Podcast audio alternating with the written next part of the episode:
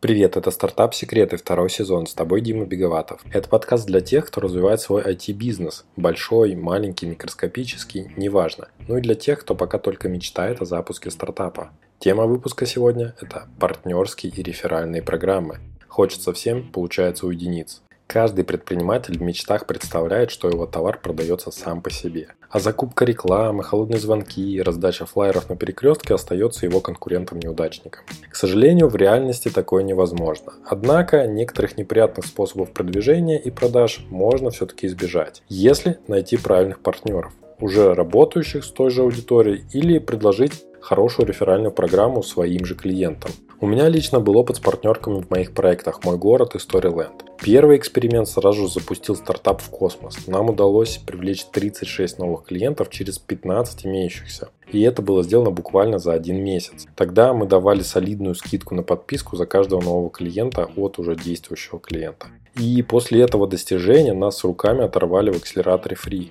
А вот вторая рефералка в Storyland так и не смогла завестись и дать сколько-то значимый эффект. Однако была очень полезна на старте за счет создания контента партнерами. Они делали видео, сторисы, писали статьи. Мне кажется, то, что крутая история, это если если у тебя партнеры клиенты, скажем так, то это достаточно прикольная штука, потому что они становятся агентами твоего бренда, и их приверженность ему и вероятность оттока как бы значительно снижается. Это такая условная круговая порука. Вы становитесь партнерами, и вероятность того, что ты потеряешь такого клиента, она значительно снижается. Потому что есть же разные механики партнерок. Э, не всегда ты можешь выводить э, вознаграждение напрямую в монетарном виде. Иногда это в натуральном, либо в виде скидок на твой же продукт, и тут, ну, тут все понятно. Это твой клиент, пока он, пока он этим занимается, и пока он не тратит баланс и так далее. Поэтому с точки зрения удержания это плюс. В гостях у меня Сергей Золкин, директор по маркетингу PRM Online, облачной платформы для работы с партнерами, ссылку на которую вы найдете в описании к выпуску.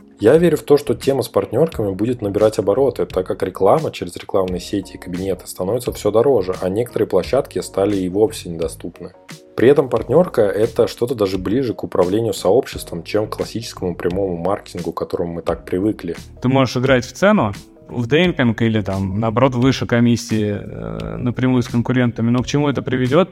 Вопрос спорный очень сильно, потому что больше, чем в половине случаев это заканчивается тем, что борьба сваливается уже в прожигание денег, просто чтобы конкурента дожать. И не всегда это срабатывает. Поэтому э, здесь, ну, мне кажется, то, что гораздо круче делать какой-то комьюнити, да, то есть не всегда вопрос в деньгах. И у текущего поколения тоже это не всегда так. А вопрос в том, как тебя относятся, как вообще построена программа, какие есть плюшки для участников этой программы, как с ними коммуницируют. Если там какая-нибудь индивидуальная девочка, которая им что-то рассказывает, там спрашивает, как дела или нету. Если какие-то ивенты для партнеров. Ну, то есть это же, это же все про, про комьюнити комьюнити нужно строить, потому что если ты просто хочешь, чтобы у тебя были чисто денежные отношения, ты мне привел, я тебе рубль, ты мне не привел, иди нафиг, то как бы нормальной партнерки не, не очень получится. Это скорее тараксипея, мне кажется. Еще мы поговорили с Сергеем, какие реферальные программы бывают, почему работать с интегратором – это вовсе не партнерка, и как не наделать досадных ошибок при создании своей партнерской сети.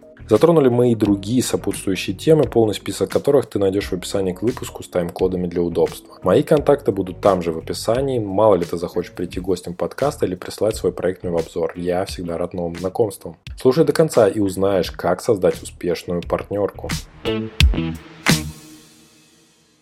Привет, Сереж, поприветствую слушателей и коротко расскажи, чем ты занимаешься и как к этому пришел. Всем привет, да, меня зовут Сережа, я занимаюсь маркетингом э, в Forward и в PRM Online в частности, и как бы я владелец продукта PRM Online и, и облачных продуктов, которые мы планируем там дальше делать.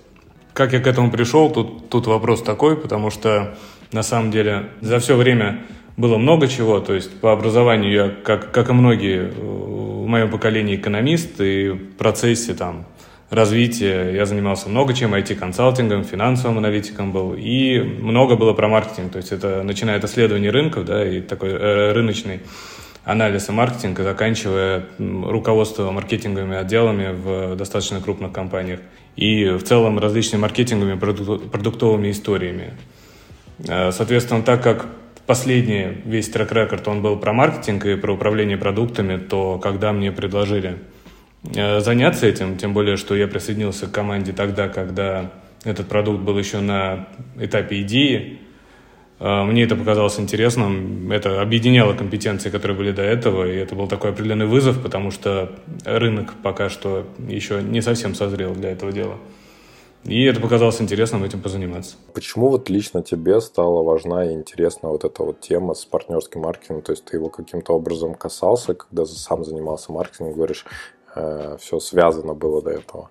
Ну, слушай, партнерский канал, он, мне кажется, есть там условно у каждой первой почти компании. Вопрос, насколько он развит и развит ли он вообще, и как люди планируют его использовать. Безусловно, там базовые реферальные программы, они у нас были. То есть там, где я работал, они были. Это какие-то способы привлечения там, через текущую клиентскую базу или через лидеров мнений. Так или иначе, все этого касались. Почему интересно? Потому что по факту, когда я начал обсуждать вообще возможность работы там, где сейчас работаю, и то, что мы будем делать, как, как это вообще история работала? Есть компания, у которой есть интерпрайзные продукты. Определенный пул интерпрайзных продуктов – это серьезные там BSS-системы, которые используются у крупника. И в рамках этих решений сделано очень много продуктов, которые являются сейчас мастом для крупных компаний. Частности, это PRM, который стоит почти у всех текущих клиентов. Это продукт, который позволяет работать с партнерами разных типов. То есть это не только в контексте лидогенерации, но и в контексте обслуживания, в контексте кросс-продаж, любых партнерских историй. И в этих enterprise продуктах есть множество функций, которые, казали, казалось бы, были бы полезны и среднему малому бизнесу, но они до них никогда не дотянутся ввиду, ввиду того, что стоимость enterprise продуктов огромная и функциональность излишняя. И показалось интересно попробовать переложить э, опыт крупных компаний и завернуть его так, чтобы это стало интересно э, малому и среднему бизнесу и, главное, помогало ему развиваться. С учетом того, что анализ российского рынка показал, что тут как бы с этим пока что не очень весело, в отличие от зарубежного, это просто показалось как бы интересным челленджем, поэтому мне стало интересно этим заняться. И мне показалось, что эту тему нужно двигать в России, потому что если за рубежом она двигается давно, то здесь как бы все пока что на коленке. Ну, ты говоришь, у каждой первой компании, ты, наверное, как раз таки enterprise и имеешь в виду, то есть какие-то крупники, которые давно уже начали это все делать. Потому что вот как раз в сегменте малого и среднего бизнеса я вот ну, средний не скажу, да, вот малого, даже начинающий как стартап, если посмотришь на какие-то зарубежные проекты, то вот те, которые запускаются, например, даже на Product Hunt, да, практически все из них запускаются и рассказывают о том, что у них есть реферальная система, и это как бы такой must-have на старте чего не заметишь ни, ни у кого из наших ребят. То есть у нас, конечно, есть всегда такое мышление, что нужно сделать просто хороший качественный продукт, и о нем начнут рассказывать. А вот про какие-то стимулирующие акции, для того, чтобы о нем действительно рассказывали, делились, про это почему-то все время забывают. Ну, когда-нибудь, наверное, дойдем до этого тоже, чтобы это было прям вот... Если ты запустился в трибуне на VC.ru, например, то ты обязательно рассказываешь о том, что у тебя есть какая-то партнерская программа.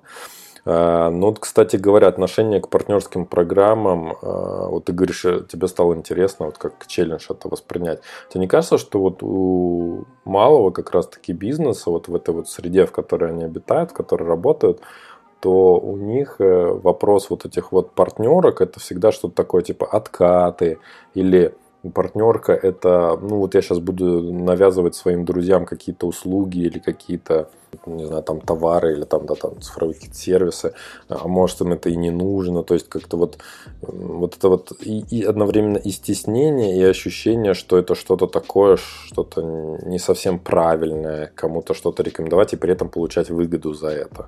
Есть такое, это особенность нашего менталитета, на мой взгляд, потому что ну да, тут ты прям, прям в точку, потому что если ты с этого получаешь хоть какую-то выгоду от того, что ты сделал кому-то рекомендацию, то ты как бы условно там продал, да, друга. А, такие кейсы, на мой взгляд, хорошо отражены. Есть несколько банков, вот один, самый злобный в этой части, который очень любит звонить и говорить, что вас там порекомендовал друг, да. И сколько я слышал эти истории, все крайне негативно на это реагируют и пытаются понять, кто же этот э, негодяй, который слил мой номер в банк.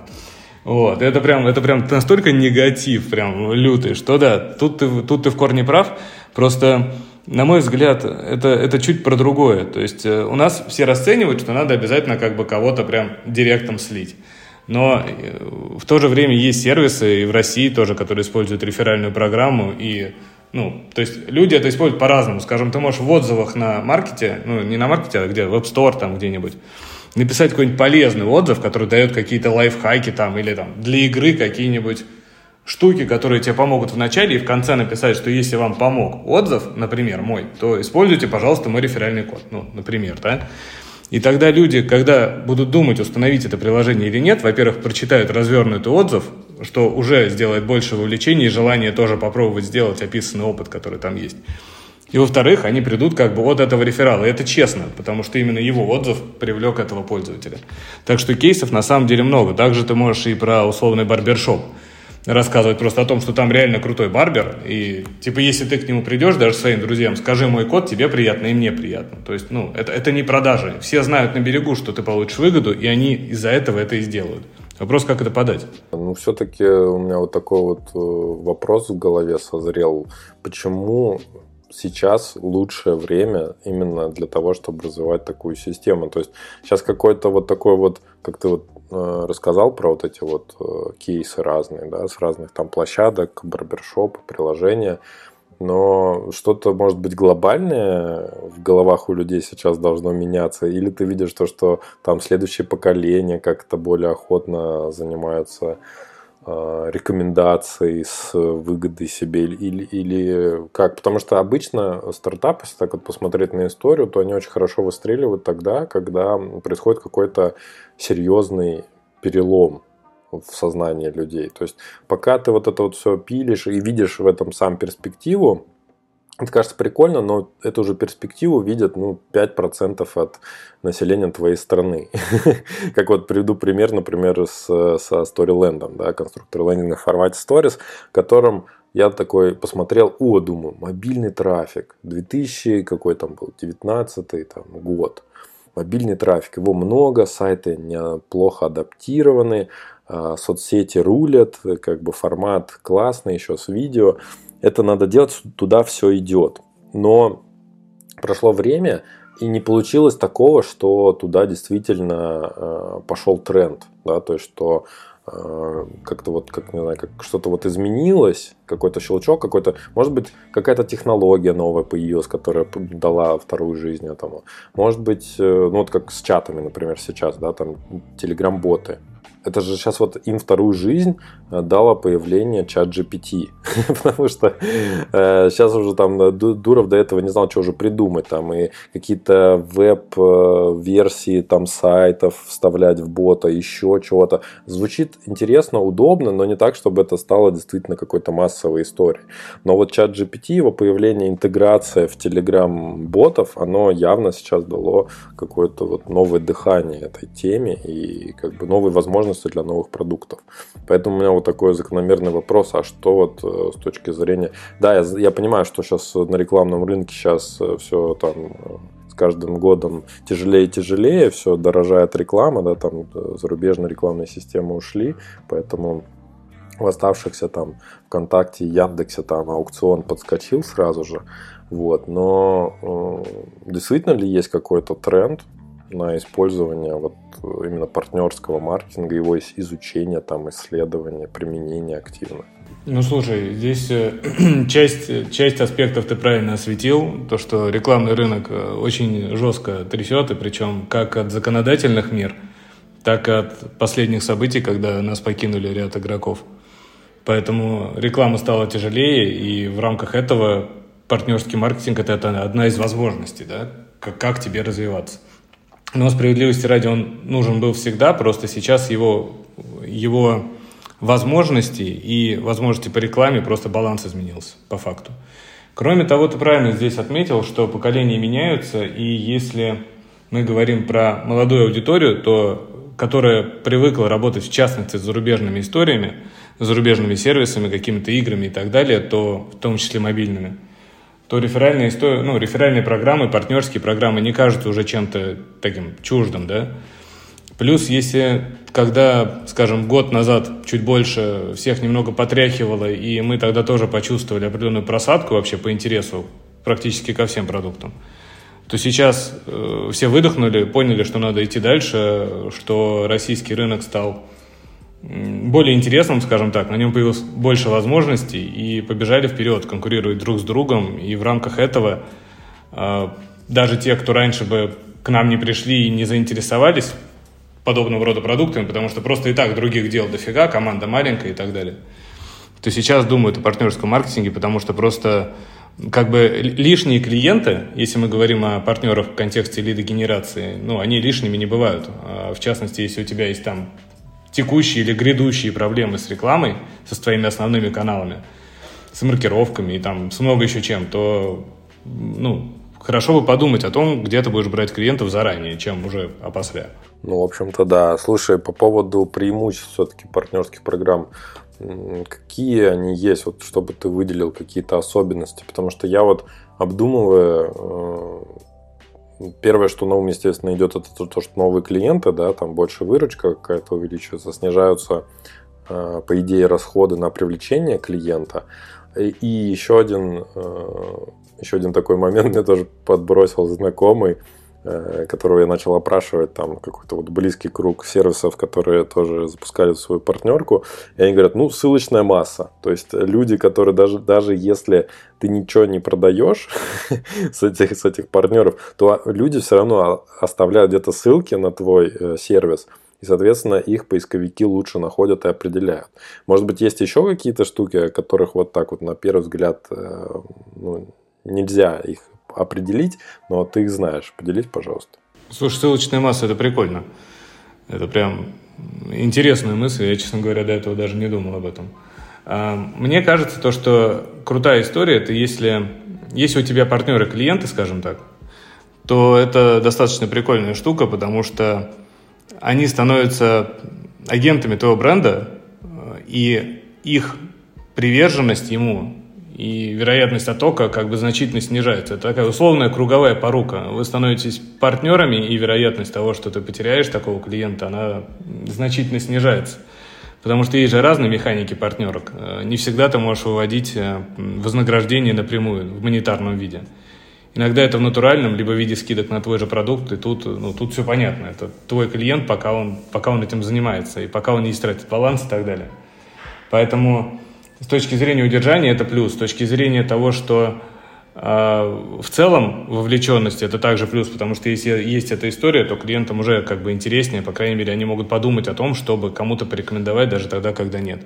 Если ты используешь профессиональных партнеров, то здесь и упоминаний больше. То есть это не только ссылочная масса, а в принципе упоминаний, и это хорошо. То есть это в отличие от прямой рекламы у блогеров, когда ты им платишь, есть какие-то небольшие лидеры мнений, которые могут э, попытаться заработать на твоей партнерской программе и будут тебя упоминать бесплатно. Но не продали, не продали, как бы. Это история вин-вин, э, и ты ничего не теряешь, если партнер сделал что-то некачественно. Мне кажется, это довольно крутая штука. Расскажи еще побольше по поводу партнерок, что является вот партнеркой в понимании вашего, например, сервиса, а что не является вот такой реферальной системой когда говорят слово партнерка, вот именно так, да, то мне на ум всегда приходит, что это какая-то история только с лидогенерацией. А мы, в свою очередь, под партнерской программой понимаем несколько больше, чем лидогенерацию, хотя, конечно, не скрою, что лидогенерация – это в целом там, основной кейс да, по клиентам, которые приходят. Но то, что ты рассказывал, возвращаясь там, к самому началу разговора, например, твоя история с «Мой город», ну это это прям классическая партнерская программа. Не знаю, почему она вообще может ей не являться. Когда кто-то делает что-то и за это получает какой-то бонус, да, и когда это взаимодействуют субъекты не в рамках одной организации, это в любом случае будет партнерская программа. Например, э, если наш сервис будет продвигать э, агентство, которое сопровождает бизнес и помогает ему развиваться. Ну, устанавливать какие-то другие сервисы, не знаю, там, финансовое сопровождение, в рамках этого – они будут устанавливать и предлагать партнерские программы развивать. Это же будет партнерская программа между нами и этим агентством.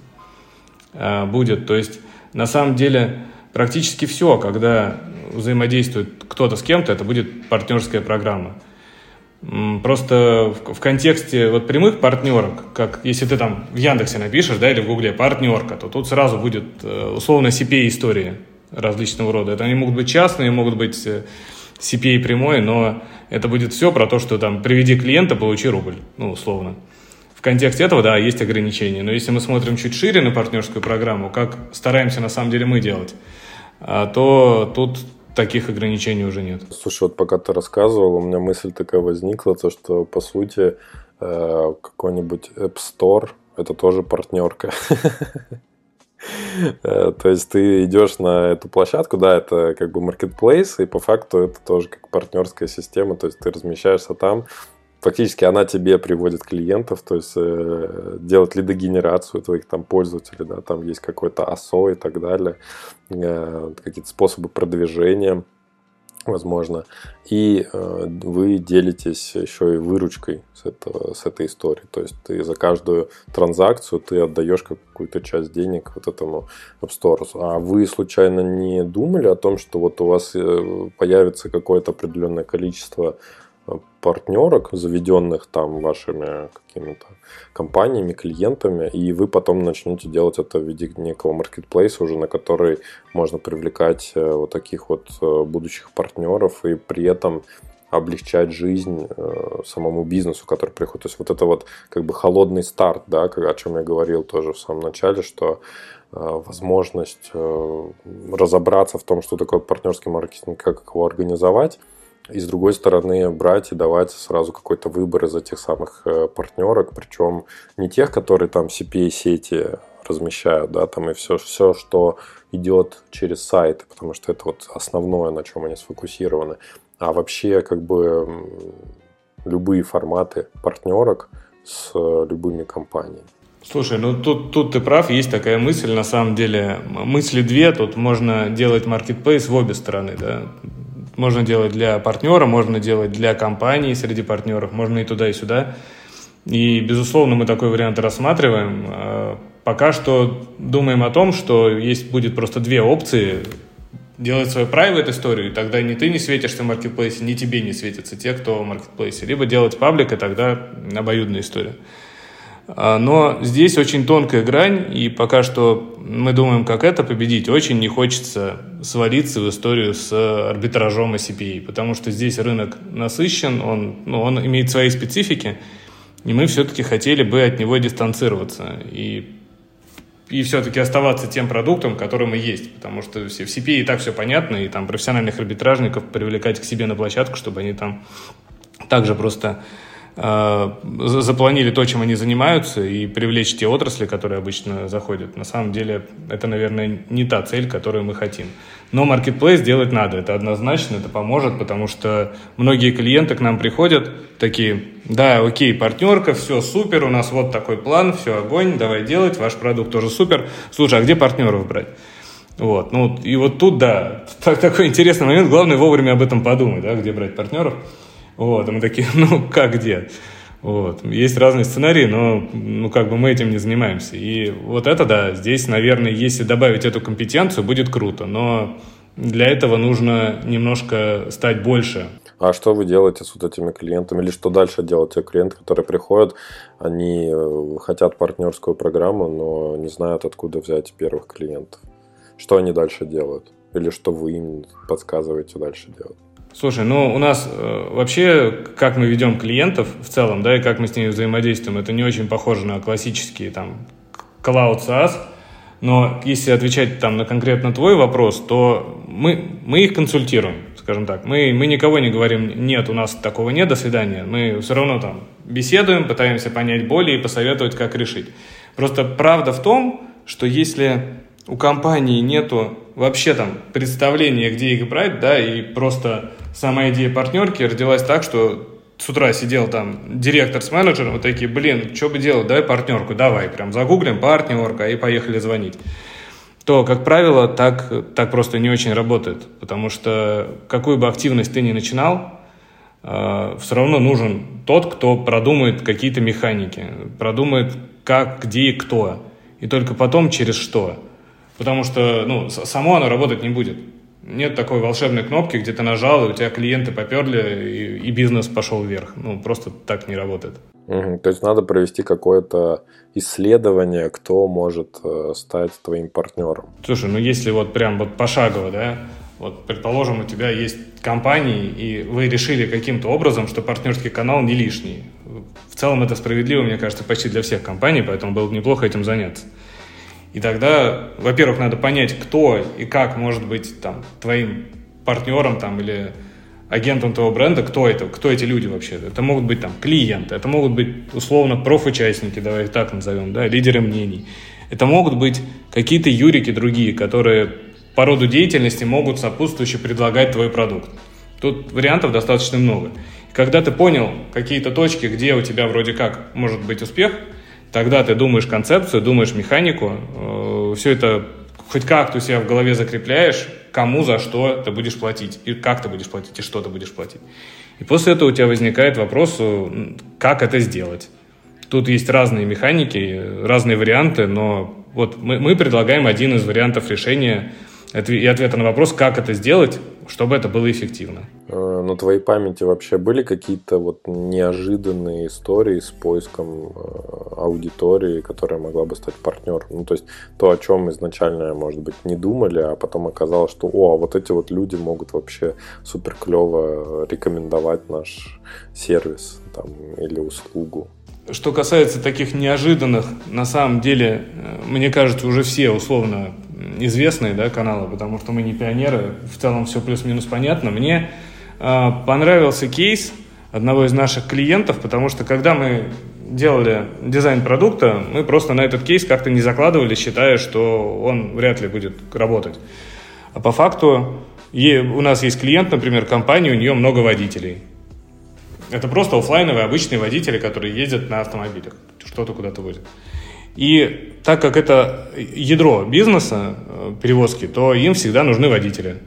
Водителей нет. И где их брать, решили, что реферальная программа среди сотрудников, условно реферальная, да, когда э, сотрудник получает бонус за приведенного другого сотрудника. Казалось бы, это простая механика, она есть во многих компаниях, когда поощряют за приведение, но когда это выходит на массовый сегмент – Э, когда нужно среди большого количества трекерить большое количество привлечений. И нет соответствующего софта, который это будет учитывать. Вот ребята решили использовать для этого наш продукт, потому что по факту мы можем там любые CPA-события обсчитывать и калькулировать. Поэтому в данном случае агентами выступают собственные сотрудники. Это, казалось бы, очевидная история, но когда она выведена в массу, так, чтобы партнерка стала прям основным каналом, мне кажется, это довольно прикольный кейс. Он в России. А больших это насколько больших размер? Сколько? Ну, больших это когда у тебя больше, там, скажем, 500 водителей.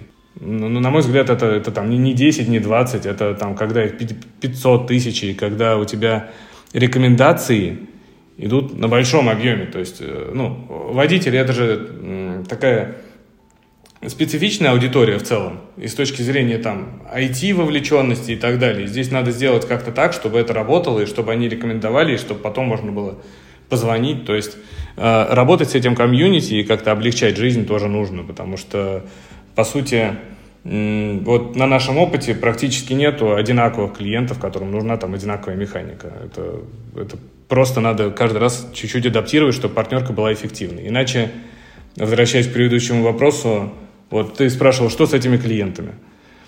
А, было несколько таких кейсов, они просто запускают, она дохнет, партнерка. Просто потому, что ей никто не занимается. Сама по себе она не работает. О, ты уже тут, прямо на экваторе сегодняшнего выпуска? Ну, значит, беседа тебе понравилась, и подкасту точно можно поставить высокую оценку на Apple Podcasts.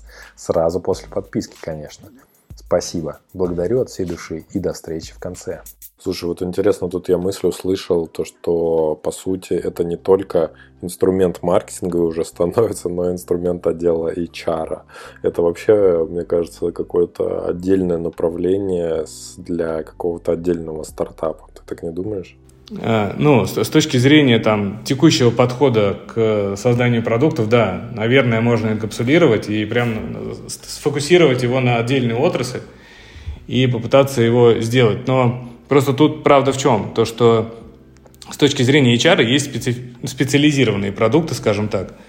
И некоторые из них, особенно если мы говорим для крупняка, это, естественно, включают. Если мы говорим про не крупняк, то есть это там средний бизнес, а, малый бизнес, то здесь, скажем так, смотивировать компанию платить за сервис, где, казалось бы, они говорят, вот у нас там есть девочки HR, они все равно как бы это их работа. Есть Excel, есть ручка как бы и вперед.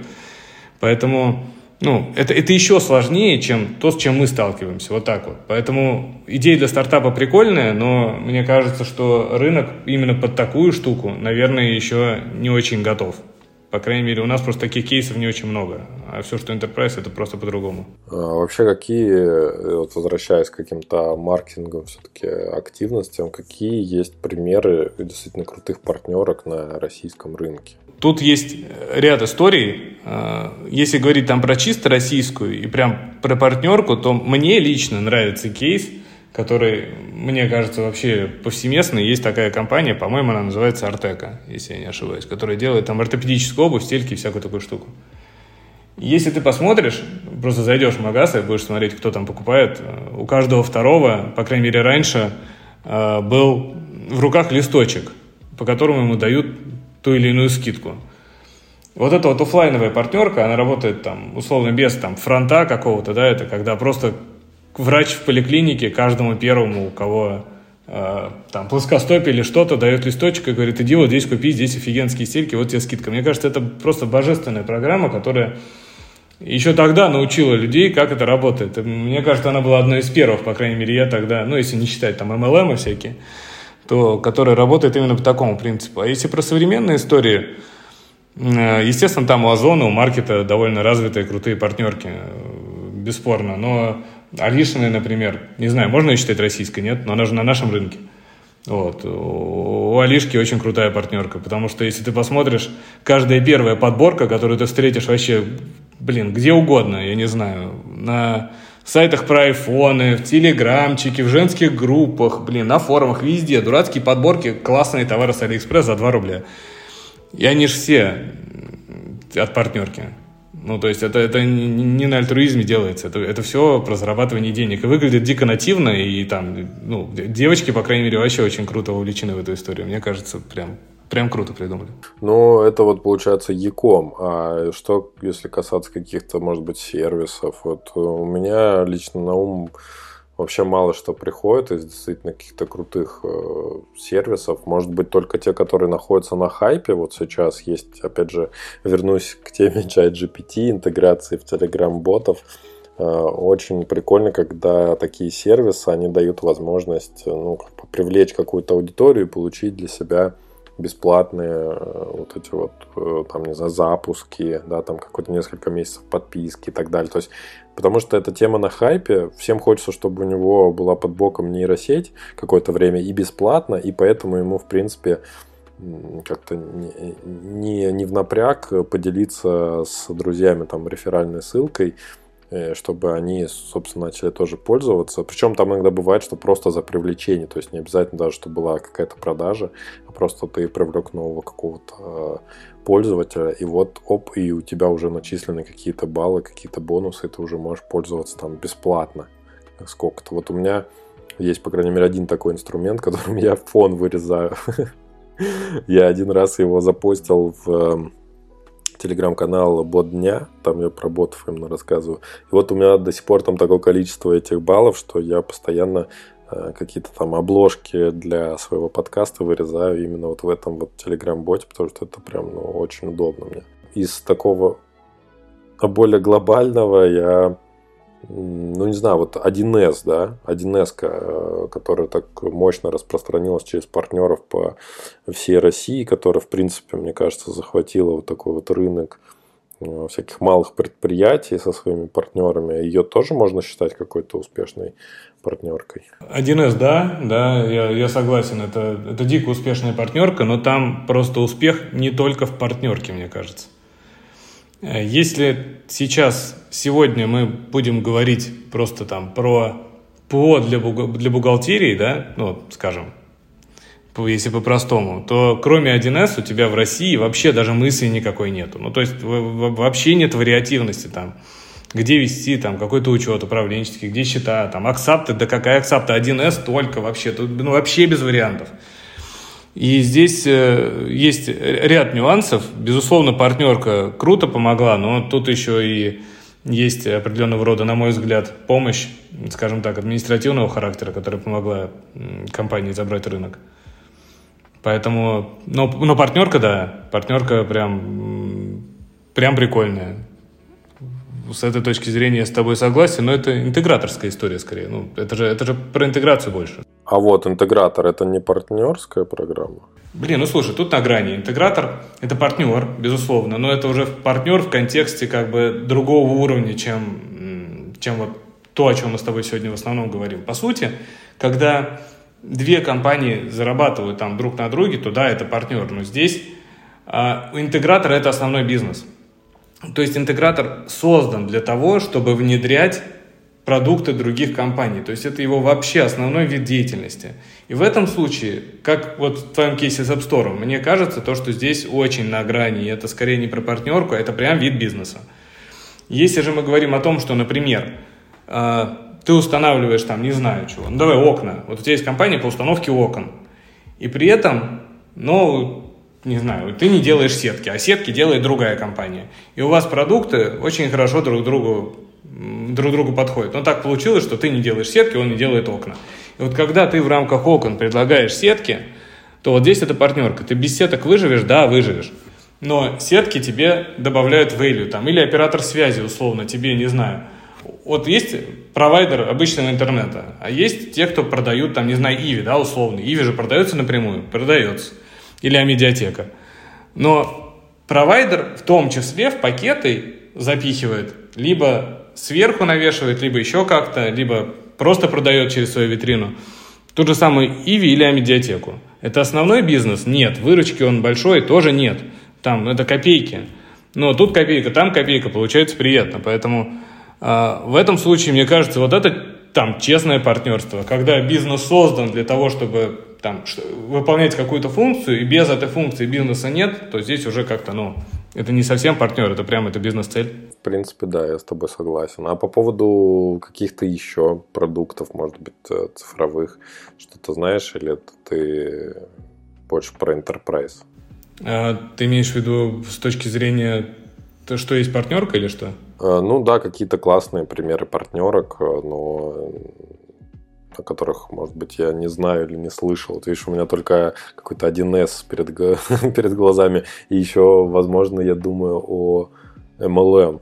То есть вот э, эта тема, э, которая в 90-х еще была. То есть тогда люди тоже, знаешь, они как-то вот все хотели быть предпринимателями. Почему тренд да, такой вообще сработал? Почему MLM так хорошо, мне кажется, зашли? Потому что каждый хотел вот э, в меняющемся мире урвать какой-то свой кусок пирога. Им предложили, ребята, вы будете предпринимателями. Сейчас мы вам все расскажем, даже покажем, что покупать, что продавать. Э, и вот эти вот всякие темы с MLM, они начали развиваться. И в принципе, если вот так вот вспомнить, даже в заблокированной соцсети. Э, там последние годы было популярно продавать какие-то там биоэнергетические напитки, какую-то вот эту вот всю штуку. И, естественно, это все было по партнерке. Естественно, там блогеры, которые поднялись на, в какой-то момент на том, что э, эта соцсеть росла, они думали, как же себя монетизировать. То есть вот вот, кстати говоря, о чем стоит подумать людям, которые хотят запускать свою партнерку. Это думать о том, какие сейчас аудитории, какие сейчас там, не знаю, блогеры, там люди, которые имеют какое-то влияние, они поднялись, наработали какую-то аудиторию, но не знают, как монетизироваться и как зарабатывать э, больше денег. Мне кажется, вот это как раз-таки пришлось на хороший тренд для вот таких вот компаний MLM. Э, с одной стороны, в 90-е, да, вот этот вот бум, что люди хотели быть предпринимателями, люди хотели преуспеть и успеть, в принципе, собрать какие-то там возможности, которые были раскиданы в то время. И там во времена взлета э, соцсети заблокированной тоже как бы нашлись люди, которым действительно там, повезло набрать большое количество подписчиков, просто потому что они были в Доме 2. Но потом они не знали, что с этими подписчиками делать.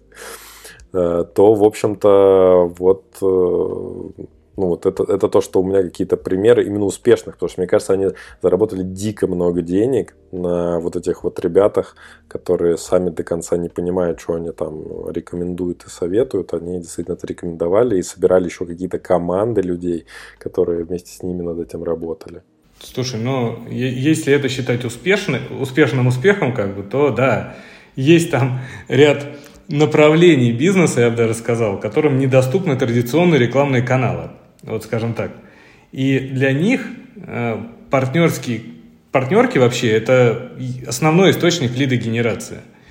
И когда, э, скажем так, появилось, как ты правильно сказал, много блогеров, лидеров мнений, которые пришли к успеху, пришли к аудитории внезапно и не знали, что с ней делать, и даже рекламодателей на такой пул огромный не было, то ряд, ряд компаний, которых уже нету больше с нами, но да, они поняли, как это монетизировать вовремя, и если это можно назвать успехом, то да, это успех, потому что, ну, то, что можно даже классифицировать как MLM, справедливости ради, среди там, ну, все мы знаем эти кейсы, но озвучивать не будем, поэтому, да, это, это прям круто, и работа с лидерами мнений, она в этом, в этом и заключается успех, потому что у них лояльная аудитория, которая ей верит, и лидер мнения может продать условно что угодно, кому угодно, там, ручку за кучу денег своей аудитории, и у него это работает.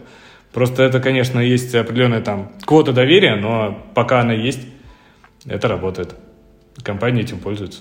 Да, но то, что касается блогеров, э, это, мне кажется, сейчас у них тренд поменялся, они сейчас скорее начинают запускать какие-то свои образовательные курсы, и на этом уже зарабатывать денег. Ну, зачем продавать чужое что-то непонятное что? Давай-ка я лучше запущу свой курс, вроде как это тоже несложно делается. И вот эта индустрия, мне кажется, очень-очень быстро развивается, и там прям очень-очень много денег. Может быть, кстати, у вас есть какие-то клиенты, которые из образовательных онлайн-курсов? Есть, есть. Такие клиенты, конечно, есть, потому что просто этих платформ много, скажем так, появляются. Они есть нишевые, есть узкоспециализированные, но, безусловно, у нас есть несколько клиентов, которые, которым просто нужна базовая реферальная система для своих клиентов и для партнеров. Все, обычно все работают как бы на две стороны, да, на клиентов и профучастников а, для того, чтобы рекламировать курсы. Потому что с образованием же тоже есть определенные нюансы э, с точки зрения рекламных возможностей. Даже если это прям ну, белое обычное образование, все равно есть а, ограничения по использованию рекламных каналов. И здесь для них партнерский канал это тоже один из основных по привлечению. Поэтому, безусловно, как бы для них это прям выход. А, здесь, здесь какой момент? Популярные, популярные платформы для образования, они, как правило, имеют условно модуль, который позволяет сделать там реферальную программу. И э, здесь мы сталкиваемся с тем, что небольшие компании, которые только начинают, считают, что им как бы будет достаточно базового реферального модуля.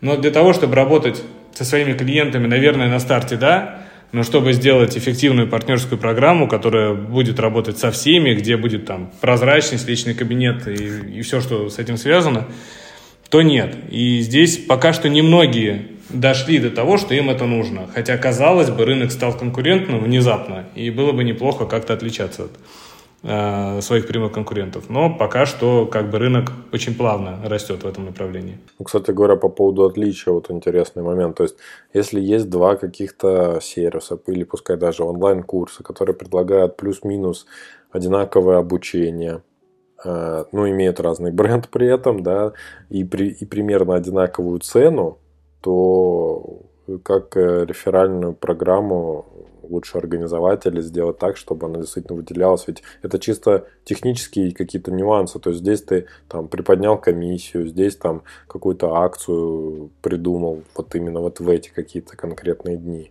Слушай, ну, мне кажется, тут дилемма, она точно такая же, как в бизнесе и в классическом маркетинге, да, и в ценообразовании, и везде.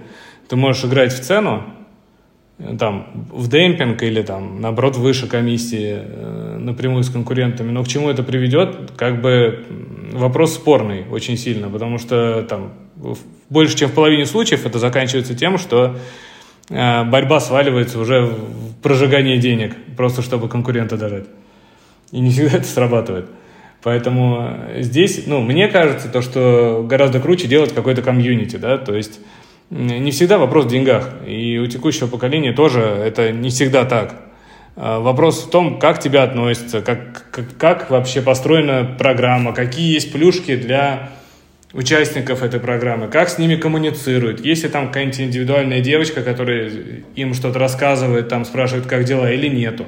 Есть ли какие-то ивенты для партнеров. Ну, то есть это же, это же все про, про комьюнити комьюнити нужно строить, потому что если ты просто хочешь, чтобы у тебя были чисто денежные отношения, ты мне привел, я тебе рубль, ты мне не привел, иди нафиг, то как бы нормальной партнерки не, очень получится. Это скорее тогда к CPA, мне кажется, к CPA сетям больше.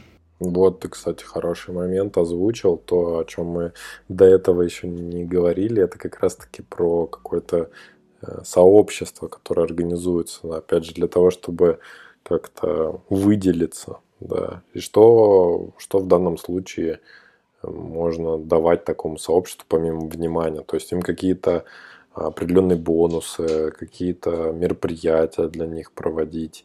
То есть это нужно, получается, нанимать какого-то отдельного комьюнити-менеджера, я так понимаю, да, ну, либо там как-то самостоятельно вручную вести, если это еще какой-то проект на самом-самом старте. Слушай, ну проект на самом-самом старте, да, там, как правило, есть маркетолог all-in-one, да, там, он может быть кем угодно еще, но там, у него есть маркетинговые компетенции. И он пытается это закрывать. А, но правда в том, что если ты хочешь прям вести, прям вести свое комьюнити, то для этого, да, нужен какой-то, условно, человек, как минимум один, который отвечает за партнерку и который может внятно разговаривать и нормально коммуницировать с людьми. Комьюнити-менеджер – это вообще прекрасно. Просто есть, есть кейсы, где есть отрасли, где работа с комьюнити поставлена на поток, да, ну, те же самые, не знаю, игры, вот если там по-простому, какие-нибудь танчики условные. Там же работа с комьюнити – это процесс, это большие отделы, и они понимают, насколько это важно. По сути, твои партнеры ничем не отличаются. Это такие же люди. И так же, как и сотруднику, ты можешь дать, ну, победить либо деньгами, либо отношением, либо еще какими-то плюшками. А, насколько я знаю, скажем, те компании относительно крупные, там, даже айтишные, которые организуют свои ивенты для партнеров, или там бизнес-завтраки для партнеров, или что угодно, это очень круто работает, потому что партнеры чувствуют свою важность, они как бы идут на какое-то мероприятие, которое для них организовали. Они там могут бесплатно покушать. То есть для тебя, да, стоит организовать фуршет и снять помещение там каких-то денег.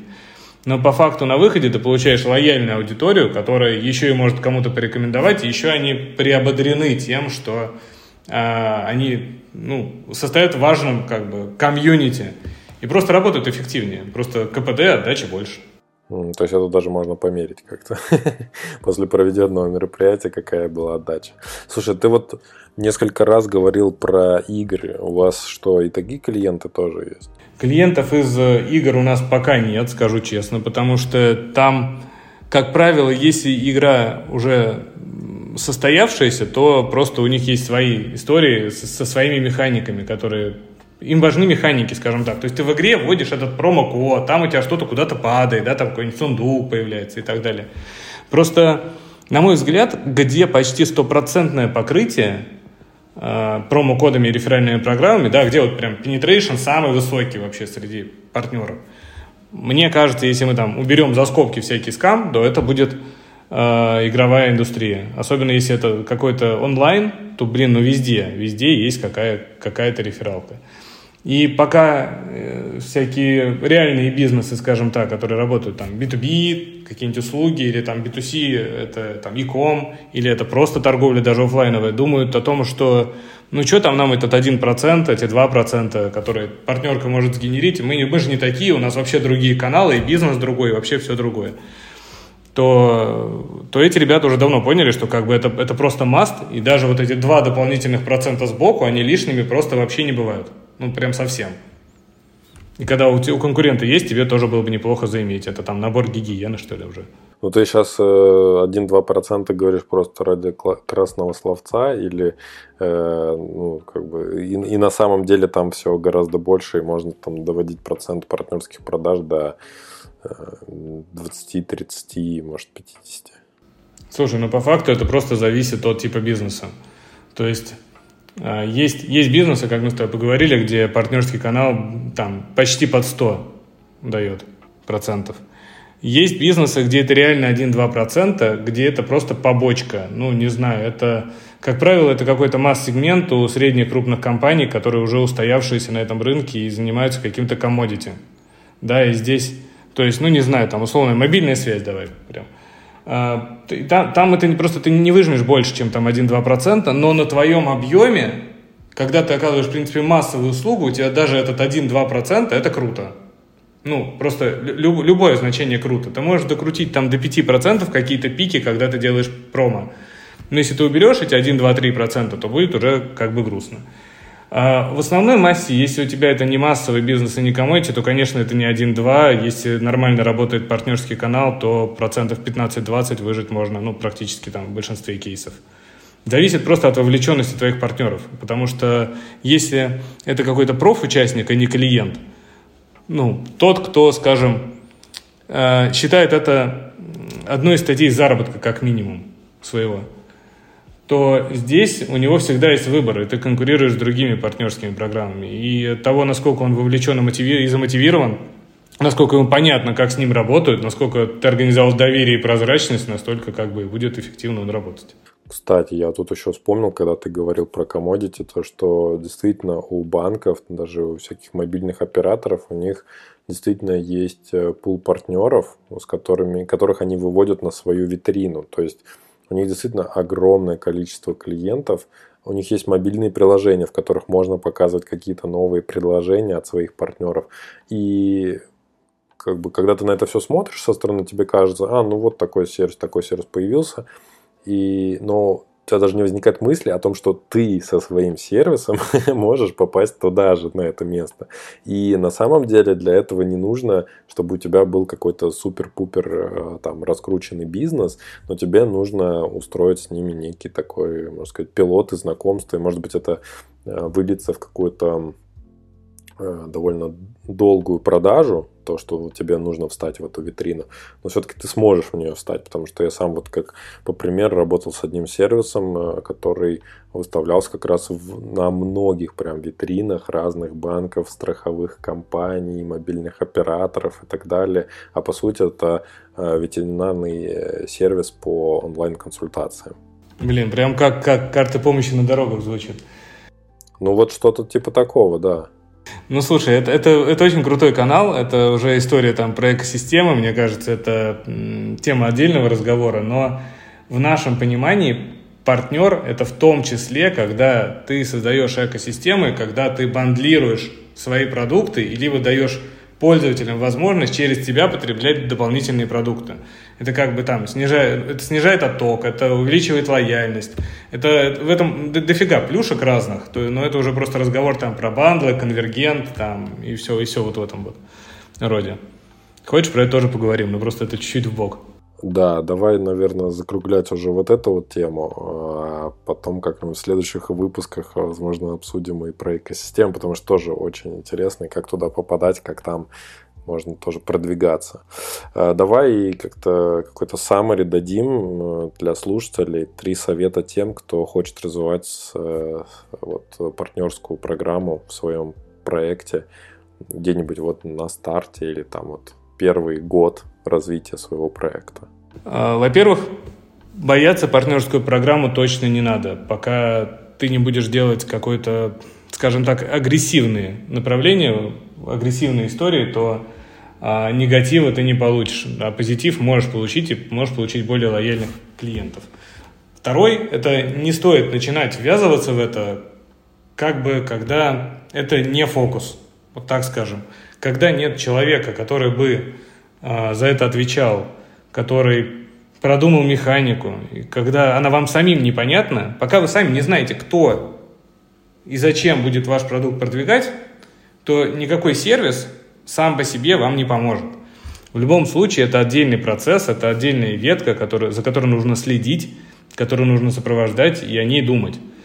Но если это все есть, то начинать абсолютно точно стоит, потому что вам вряд ли это будет стоить там больших денег, даже на нашем сервисе, с учетом потенциальных возможностей, это явно окупится. А если даже не окупится, то вы много не потеряете.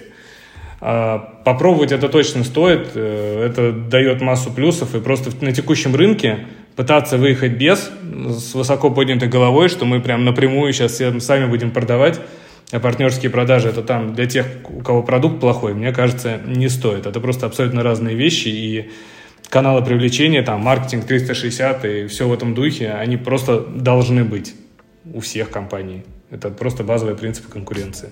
Э, спасибо тебе за разговор, Сереж, э, за новые знания о партнерках, какие-то новые инсайты. Спасибо всем, кто был с нами до конца. Стартап пока. Всем пока. Спасибо, что дослушали до конца. Если вам понравился выпуск, лайкните его и поделитесь с друзьями или коллегами. Это будет лучшей наградой для автора, и новые эпизоды стартап-секретов не заставят себя ждать.